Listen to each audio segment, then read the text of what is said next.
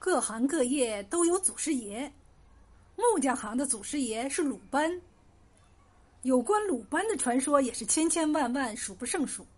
今天就和大家说一段儿你一定没听说过的鲁班传说故事。话说古时候，有一座大山，高达万丈，要想到山的那一头，可谓是危险重重，交通极为不便。话说秦始皇当了皇帝。决定在天下修建四通八达的驰道，实现他四海一统的雄心壮志。别处都修得好好的，唯独修到这座大山，却修了大半年也没修出一条小路。秦始皇勃然大怒，不问理由就派人斩了开路官，可是连杀了两任，依然是进展缓慢。修个山路为什么这么难呢？原来这座山完全都是坚硬的石头，再坚硬的凿子也凿不进，拿着斧头砍也只不过冒几个火花而已。别说一年修不通，就算修上个十年八年，也未必能开出这段山路。第三任开路官名叫郭石。来到工地，看见摆在面前的实际困难，也是心中一凉啊。给家人写了一封遗书，让他们早些为自己料理后事。看着高耸的大山，郭石是愁眉不展，寝食难安，想着日子过一天少一天，除了唉声叹气，也没有任何办法。这个时候，有一个一直跟随的老仆人说道：“既然山路修不成，咱们干脆找个距离最短的地方凿通，不就行了？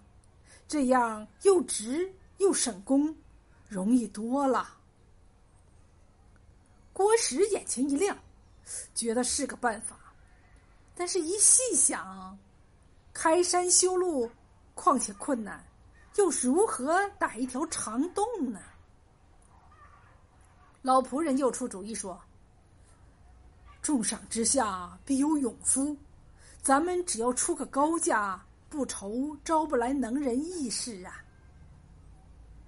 事到如今，郭石也没有更好的办法了，只好贴出公示招贤，重金悬赏打洞的方法，出价黄金一万两。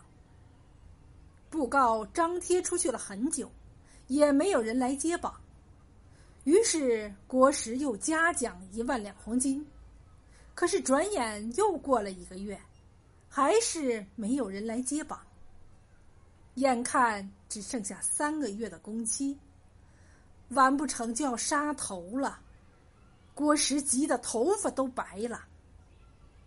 这天，祖师爷鲁班和徒弟赵巧来到这里。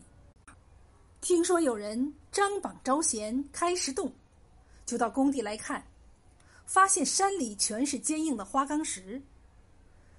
他皱了眉头，想了半天，突然灵机一动，想出了办法。鲁班接下公告，很快就被带到郭石的面前。郭石不晓得鲁班的厉害，先是一个貌不惊人的汉子，带着一个年轻的徒弟，心里觉得没谱。不放心的问道：“你有什么办法打出一条石洞啊？”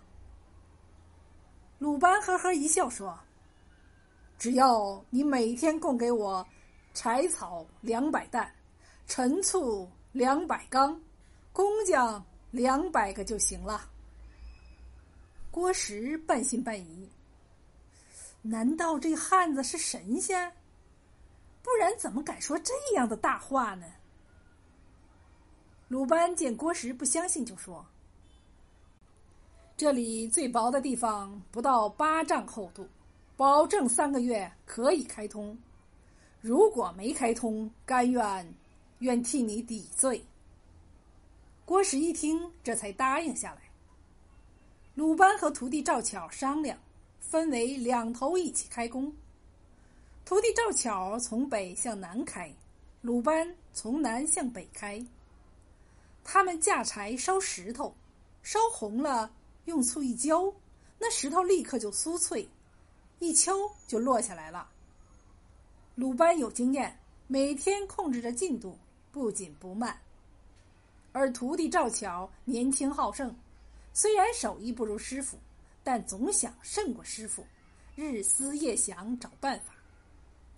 赵巧想到了一个主意，和报晓公鸡约定，只要他每天提前报晓半个钟头，就给他更多的饲料。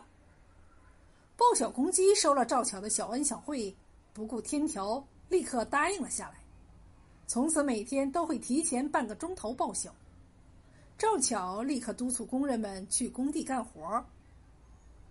鲁班的报晓鸡守时，所以干活晚一些，开动的进度也慢一点。转眼两个多月过去了，眼看着再干三天就可以南北打通了。可一计算下来，徒弟赵巧的速度比鲁班还快，强过了师傅。鲁班觉得奇怪，便去看个明白。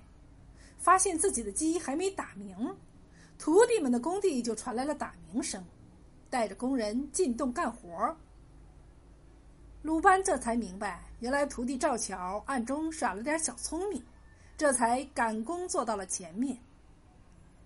三天后，石洞打通了，比预定的工期还提前七天完工。徒弟赵巧比鲁班多开了一尺二寸。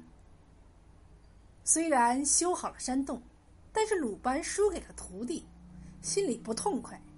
恰好看见那只提前报晓的公鸡，顿时气不打一处来，用手一指，把那只大公鸡变成了大石头，惩罚它不按天规提前打鸣。